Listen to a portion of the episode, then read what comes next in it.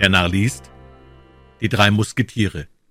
Kapitel 3 Die Audienz. Von Alexandre Dumas. Herr von Treville war in diesem Moment in sehr übler Stimmung, dennoch begrüßte er artig den jungen Mann, der sich vor ihm bis zur Erde neigte, und nahm lächelnd sein Kompliment auf, da ihn die bernische Mundart zugleich an seine Jugend und an sein Vaterland erinnerte. Eine zweifache Erinnerung, die den Menschen jeden Alters zum Lächeln bringt.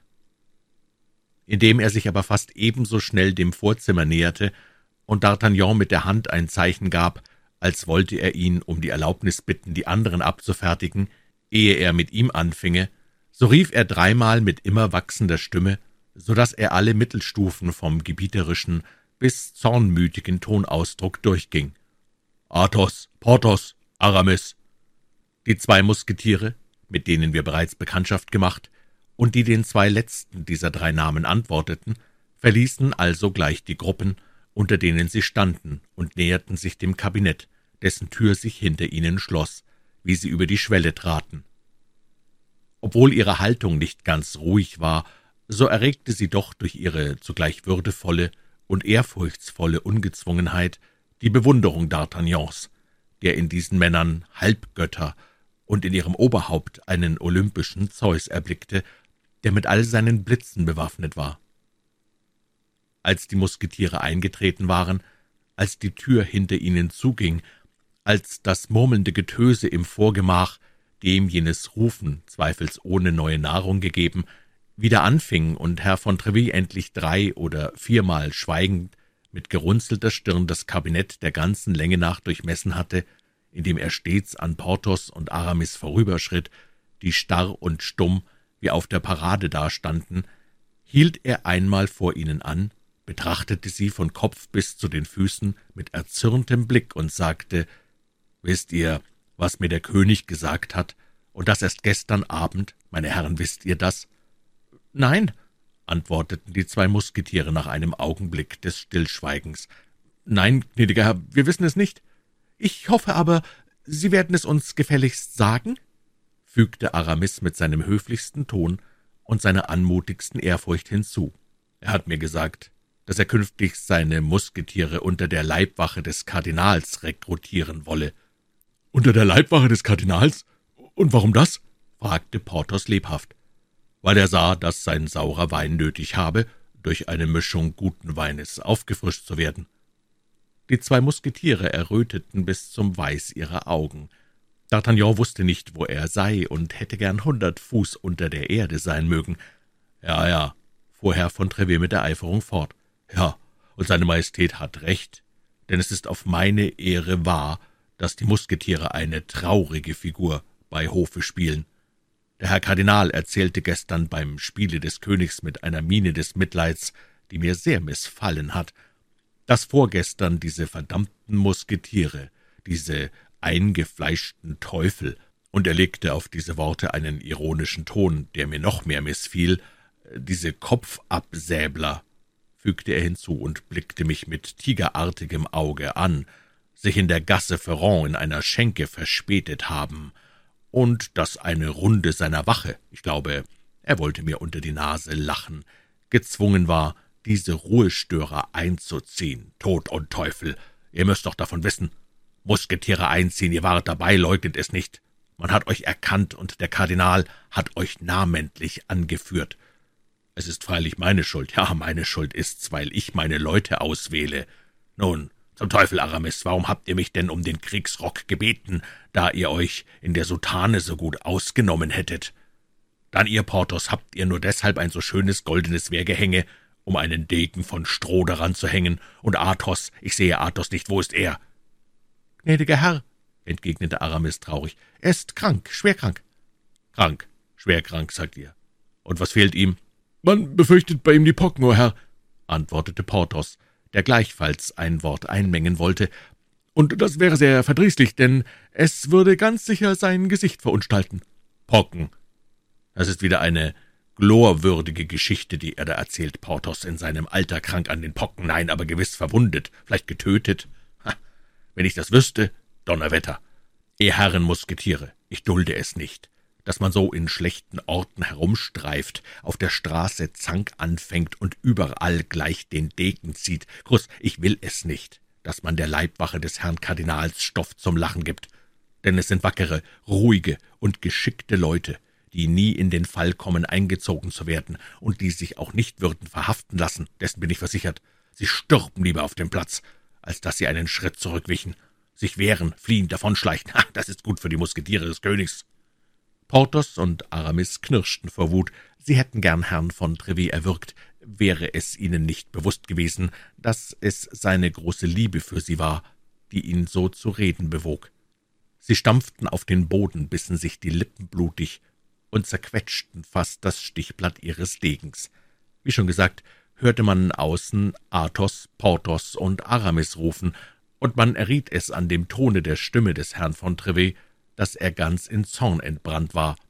Zehn vorwitzige Köpfe lehnten sich an die Tapeten und erblaßten vor Ärger, denn ihre fest an die Tür gepressten Ohren verloren nicht eine Silbe von dem, was da gesprochen wurde, während ihr Mund den Anwesenden im Vorgemach alle die beleidigenden Worte des Kapitäns wiederholte. Im Augenblick war das ganze Hotel in Aufregung vor der Tür des Kabinetts bis hinab zum Straßentor. Ha, die Musketiere des Königs lassen sich einfangen von den Garden des Herrn Kardinals, fuhr Herr von Trevet fort, im Innern ebenso wütend wie seine Soldaten, doch stieß er seine Worte ab und bohrte eines nach dem anderen wie ebenso Dolchstiche in die Brust seiner Zuhörer. Ha, sechs Garden seiner Eminenz verhaften sechs Musketiere des Königs. Tod und Hölle. Mein Entschluss steht fest. Ich gehe augenblicklich nach dem Louvre, ich verlange meine Entlassung als Kapitän des Königs und bitte um eine Leutnantstelle bei der Leibwache des Kardinals, und wenn er sie mir verweigert, Blitz und Wetter, so werde ich Abbé. Auf diese Worte kam es außen vom Gemurmel zum lauten Ausbruch. Man hörte überall nichts als Flüche und Verwünschungen, die Luft erschallte immer lauter von Tod und Teufel, von Mordelement und Donnerwetter. D'Artagnan sah sich nach einer Tapete um, hinter die er sich versteckte, und hatte große Lust, sich unter den Tisch zu kauern. »Ganz richtig, mein Kapitän«, sprach Porthos. »Wir waren sechs gegen sechs, doch wurden wir verräterisch festgenommen, und ehe wir noch Zeit hatten, unseren Degen zu ziehen, sind zwei von uns tot niedergefallen, und Athos war schwer verwundet und taugte auch nichts mehr. Sie kennen ja Athos, und Kapitän, er versuchte zweimal aufzustehen und stürzte zweimal zusammen. Wir haben uns aber nicht ergeben, nein, man hat uns gewaltsam fortgezerrt. Auf dem Wege machten wir uns davon. Was Athos betrifft, so hielt man ihn für tot, ließ ihn ruhig auf dem Kampfplatze liegen und fand es nicht der Mühe wert, ihn fortzutragen. So ist die Geschichte. Was Teufel, Kapitän, man gewinnt nicht alle Schlachten. Der große Pompeius hat die von Pharsalus verloren und Franz der Erste, den ich als einen tüchtigen Krieger rühmen hörte, verlor doch die bei Pavia. Und ich gebe mir die Ehre zu versichern, dass ich einen mit seinem eigenen Degen durchbohrte, sagte Aramis, denn der meinige zerbrach bei dem ersten Streiche. Getötet oder erdolcht, mein Herr, wie es beliebt. Das wusste ich nicht, versetzte Herr von Treville in einem milderen Ton. Der Herr Kardinal hat übertrieben, wie ich sehe. Um Vergebung, mein Herr, fuhr Aramis fort, der, als er den Kapitän beruhigter sah, eine Bitte vorzubringen wagte. Sagen Sie nicht, dass Athos verwundet sei. Er geriete in Verzweiflung, wenn das zu den Ohren des Königs käme, und da die Verwundung sehr schwer ist, indem der Stich von der Schulter in die Brust eindrang, so stände zu befürchten. In diesem Moment erhob sich der Türvorhang, und ein edler, schöner, doch schrecklich blasser Kopf kam zum Vorschein. Athos, riefen die zwei Musketiere. Athos, wiederholte Herr von Trevet. Mein Herr, sprach Athos, Sie verlangten nach mir. Er sagte das mit einer zwar schwachen, doch ganz ruhigen Stimme und fuhr fort. Sie verlangten nach mir, wie mir meine Kameraden meldeten, und ich beeile mich, Ihrem Befehl nachzukommen. Hier bin ich, gnädiger Herr. Was wünschen Sie? Bei diesen Worten trat der Musketier festen Schrittes in guter Haltung und gegürtet wie immer in das Kabinett. Herr von Trevet war über diesen Beweis von Mut gerührt und schritt ihm lebhaft entgegen. Ich habe soeben diesen Herren gesagt, sprach er, dass ich es meinen Musketieren verbiete, ihr Leben ohne Not in die Schanze zu schlagen, denn wackere Leute sind dem König sehr wertvoll, und der König weiß es, dass seine Musketiere die wackersten Männer auf Gottes Erdboden sind, eure Hand, Athos. Und ohne dass Herr von Trevet auf diesen Beweis von Zuneigung eine Antwort von dem neuen Ankömmling erwartete, fasste er seine Rechte und drückte sie mit Innigkeit, ohne dabei zu bemerken, dass Athos, wie groß auch seine Selbstbeherrschung war, eine Bewegung des Schmerzes nicht unterdrücken konnte und noch blässer wurde, was man für unmöglich gehalten hätte. Die Tür war halb offen geblieben. So viel Aufsehen erregte Athos Ankunft, dessen Verwundung, so geheim sie auch gehalten wurde, doch allen bekannt war. Ein Jubelschrei war das Echo der letzten Worte des Kapitäns, und einige Köpfe zeigten sich, von Entzücken hingerissen, an den Öffnungen der Tapeten. Herr von Trevet wollte zweifelsohne mit lebhaften Worten diesen Eingriff in die Gesetze der Schicklichkeit zurückweisen, aber da empfand er, dass sich Athos Hand in der seinigen krampfhaft zusammenzog, und bemerkte, dass derselbe, indem er ihn stier anblickte, nahe daran sei, ohnmächtig zu werden. In diesem Moment stürzte Athos, der all seine Kräfte zusammengerafft hatte und doch endlich überwältigt ward, wie tot zur Erde.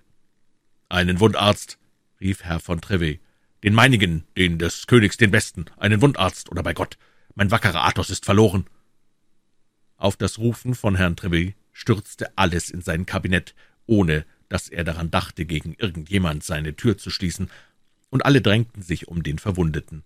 Doch wäre diese Dringlichkeit nutzlos gewesen, hätte sich der verlangte Arzt nicht in dem Hotel selber gefunden, dieser arbeitete sich durch das Gewühl und näherte sich Athos, der noch immer ohnmächtig war, und da ihn das Getöse und Gedränge in seiner Tätigkeit störten, so verlangte er zuvörderst und umgänglich, dass man den Musketier in ein Nebenzimmer trage.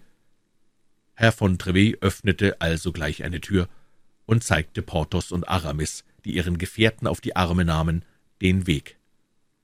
Somit war das Kabinett des Herrn von Trevet, dieser so geachtete Ort, ein zweites Vorgemach geworden, Jedermann schwätzte, sprach, deklamierte, fluchte und verwünschte die Leibwachen des Kardinals. Ein Weilchen darauf kehrten Porthos und Aramis zurück, der Chirurg und Herr von Treville blieben allein bei dem Verwundeten. Endlich kehrte auch Herr von Treville zurück, der Verwundete erlangte das Bewusstsein wieder, und der Wundarzt erklärte, der Zustand des Kranken dürfe seine Freude ganz und gar nicht beängstigen, denn seine Schwäche sei nur eine Folge des Blutverlustes. Herr von Trevet winkte nun mit der Hand, und alles zog sich zurück, D'Artagnan ausgenommen, der es ja nicht vergaß, dass er Audienz hatte und mit der Hartnäckigkeit eines Gascogners an derselben Stelle blieb. Als alle fortgegangen waren und die Tür wieder geschlossen wurde, wandte sich Herr von Trevet um und sah sich allein mit dem jungen Manne. »Um Vergebung«, sprach er lächelnd, »um Vergebung, mein lieber Landsmann. Ich habe ganz auf Sie vergessen. Was wünschen Sie? Ein Kapitän ist ein Familienvater, der eine größere Verantwortlichkeit hat als ein gewöhnlicher Familienvater. Die Soldaten sind große Kinder, aber da ich darauf sehe, dass man die Befehle des Königs und zumal die des Kardinals vollziehe, D'Artagnan konnte sich eines Lächelns nicht enthalten. Herr von Trevet urteilte aus diesem Lächeln, dass er es mit keinem Schwachkopf zu tun habe, und indem er gerade auf die Sache losging, änderte er das Gespräch und sagte »Mein Herr, ich hatte Ihren Vater recht lieb. Was vermag ich für seinen Sohn zu tun? Reden Sie schnell, meine Zeit gehört nicht mir.« »Mein Herr«, entgegnete D'Artagnan, »als ich Tarbes verließ und hierher reiste, war meine Absicht, Sie im Vertrauen auf diese Freundschaft, die Ihnen nicht aus dem Gedächtnis geschwunden ist, um die Uniform eines Musketiers zu bitten. Aber nach allem, was ich seit zwei Stunden gesehen, ist es mir einleuchtend, dass eine solche Gunst ungeheuer wäre und mir bangt, ob ich sie verdienen könne.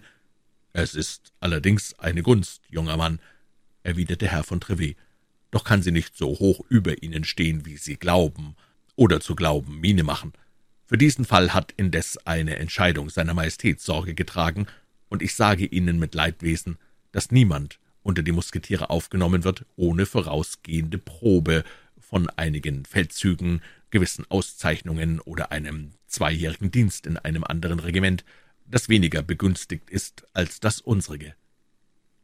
D'Artagnan verneigte sich, ohne zu antworten. In ihm stieg das Verlangen nach der Musketieruniform, seit er bemerkte, dass man zu ihrer Erlangung so große Schwierigkeiten überwinden müsse. Trevet heftete auf seinen Landsmann einen so durchdringenden Blick, dass man glauben konnte, er wolle in den Grund seines Herzens schauen, und fuhr fort.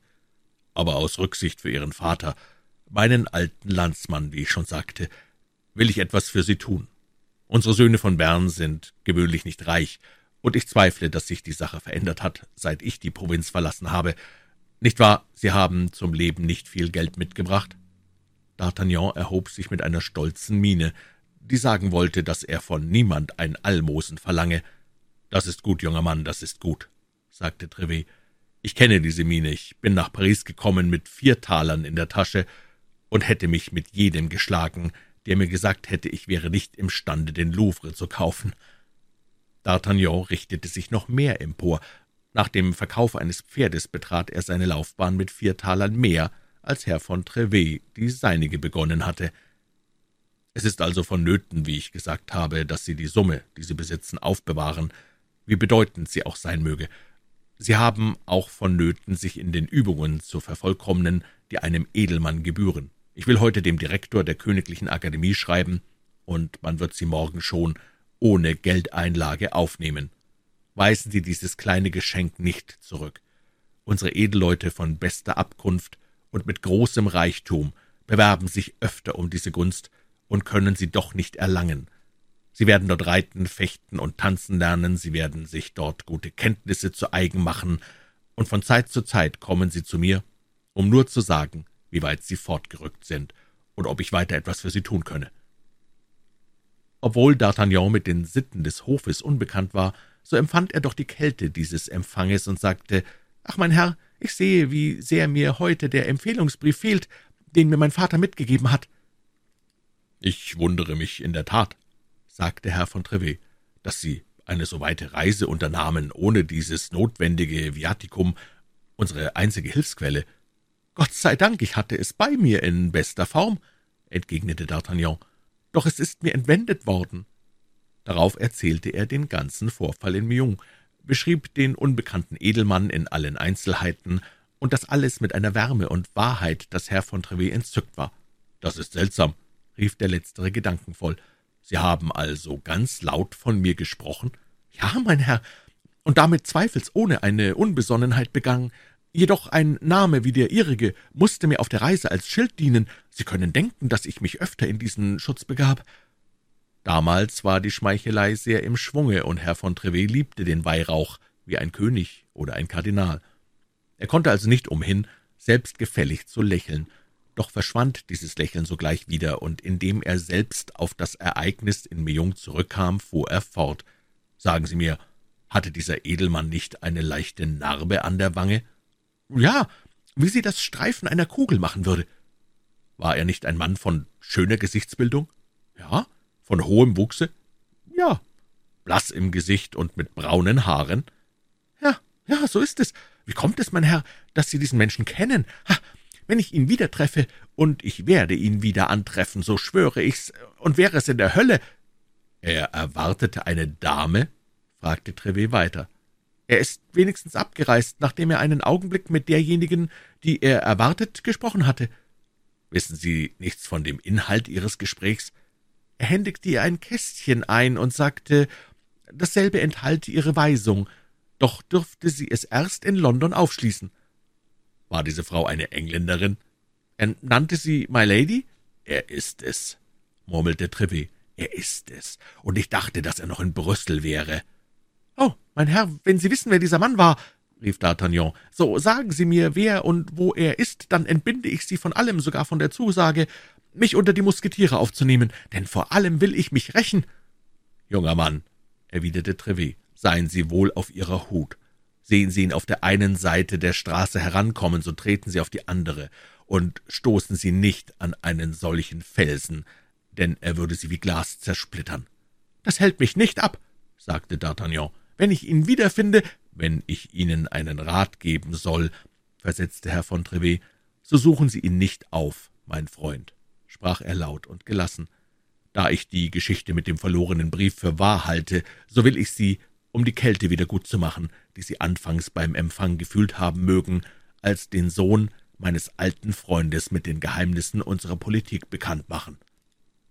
Der König und der Kardinal sind die besten Freunde. Ihre scheinbaren Streitigkeiten sollen nur die Schwachsinnigen beirren.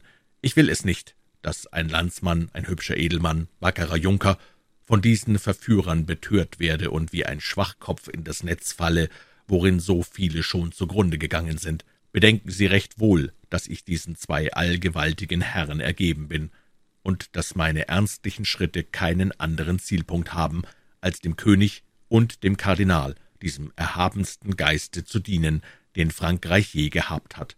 Sie mögen sich nun danach richten, junger Mann, und wenn Sie, ob wegen Ihrer Familie, ob wegen Ihrer freundschaftlichen Verhältnisse oder aus Instinkt, einen Groll wider den Kardinal nähren, wie er sich denn so oftmals bei unseren Edelleuten äußert, so sagen Sie uns lebwohl und trennen Sie sich von uns. Ich werde Ihnen in tausendfachen Dingen behilflich sein, doch gestatte ich Ihnen keine engere Verbindung mit meiner Person. In jedem Falle hoffe ich durch meine Offenheit, Ihre Freundschaft zu gewinnen, denn bis zu dieser Stunde sind Sie der einzige junge Mann, mit dem ich eine solche Sprache führte. Bei sich selbst sprach Treviso. Hat der Kardinal wirklich diesen jungen Fuchs zu mir geschickt, so wird er, da er wohl weiß, wie sehr ich ihn hasse, nicht unterlassen haben, seinem Spion zu sagen, das beste Mittel, mir den Hof zu machen, wäre, über ihn das Schlimmste zu reden, und der schlaue Gevater wird mir auch trotz meiner Versicherungen antworten, dass ihm seine Eminenz verhasst sei. Es kam aber anders, als es Trevet erwartet hatte, denn D'Artagnan antwortete ganz einfach »Mein Herr, ich komme mit ganz ähnlichen Gesinnungen nach Paris. Mein Vater hat es mir ans Herz gelegt, dass ich von niemandem etwas erdulde als von dem König, von dem Kardinal und von Ihnen, die er für die drei Ersten in Frankreich hält.« Wie man bemerkt, so hatte D'Artagnan den beiden anderen noch Herrn von Trevet beigefügt, allein er dachte, dass dieser Zusatz nicht schaden könne. »Ich hege somit die höchste Verehrung für den Herrn Kardinal«, fuhr er fort, »und die größte Hochachtung für seine Handlungen. Es ist nun umso besser für mich, wenn Sie, wie Sie sagen, freimütig mit mir reden, denn Sie werden mir die Ehre erzeigen, diese Geschmacksähnlichkeit zu schätzen. Haben Sie doch irgendeinen sehr natürlichen Argwohn gefasst, so fühle ich, dass es mein Verderben ist, wenn ich die Wahrheit spreche. Das wäre umso schlimmer, wenn ich dadurch Ihre Achtung verlöre, die mir über alles in der Welt gilt. Herr von Treville war über diesen letzten Punkt überrascht. So viel Scharfsinn und Freimütigkeit gewannen seine Bewunderung, hoben aber doch nicht jeden Zweifel auf. Je mehr dieser junge Mann die anderen jungen Leute übertraf, umso mehr war er zu fürchten, wenn er sich in ihm täuschte. Nichtsdestoweniger drückte er D'Artagnan die Hand und sprach, »Sie sind ein ehrbarer Junker, doch kann ich in diesem Moment nicht mehr für Sie tun als ich eben angeboten habe. Mein Hotel steht Ihnen jederzeit offen. Indem Sie mich nun zu jeder Stunde besuchen und jede Gelegenheit benutzen können, so werden Sie später wahrscheinlich erlangen, was Sie zu erlangen wünschen. Das will ich sagen, entgegnete D'Artagnan. Sie werden so lange warten, bis ich mich würdig gemacht habe. Wohlan, fügte er mit der Vertraulichkeit eines Gasconiers hinzu. Seien Sie ganz ruhig, Sie werden nicht äh, lange zu warten brauchen. Er verneigte sich, um fortzugehen als ob das Übrige nur ihn anginge. »So warten Sie nun«, antwortete Herr von Treville ihn zurückhaltend. »Ich habe Ihnen ja einen Brief an den Direktor der Akademie angeboten. Sind Sie zu stolz, um ihn anzunehmen, mein junger Edelmann?« »Nein, mein Herr«, sagte D'Artagnan. »Ich bürge Ihnen, mit diesem Briefe soll es nicht so gehen wie mit dem anderen. Ich schwöre es Ihnen, ich will ihn so gut bewahren, dass er an sein Ziel gelangt, und wehe dem, der es versuchen wollte, mir ihn wegzunehmen.« Herr von Treville lächelte zu dieser Prahlerei, und während er seinen jungen Landsmann an der Fensterbrüstung zurückließ, wo sie standen und sprachen, setzte er sich an den Tisch und schrieb den versprochenen Empfehlungsbrief. Da mittlerweile D'Artagnan nichts Besseres zu tun hatte, so schlug er einen Marsch an den Fensterscheiben, besah sich die Musketiere, von denen einer nach dem anderen wegging, und folgte ihnen mit dem Blicke, bis sie an der Wendung der Straße verschwanden. Nachdem Herr von Treville den Brief vollendet hatte, siegelte er ihn, stand auf und trat zu dem jungen Mann, um ihm denselben zu übergeben. Aber in dem Augenblick, als D'Artagnan die Hand ausstreckte, um ihn zu nehmen, war Herr von Trevet höchst erstaunt, als er sah, wie sein Schützling aufsprang, vor Zorn erglühte und mit den Worten aus dem Kabinett stürzte.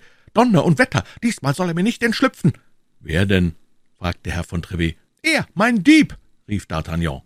»Ha, der Verräter!« Und er verschwand. »Ein Teufelsnarr«, murmelte Herr von Trevet. »Indes«, fügte er hinzu, »wenn nur das nicht eine schlaue Manier zu entwischen ist«, indem er sah, dass sein Stoß fehlging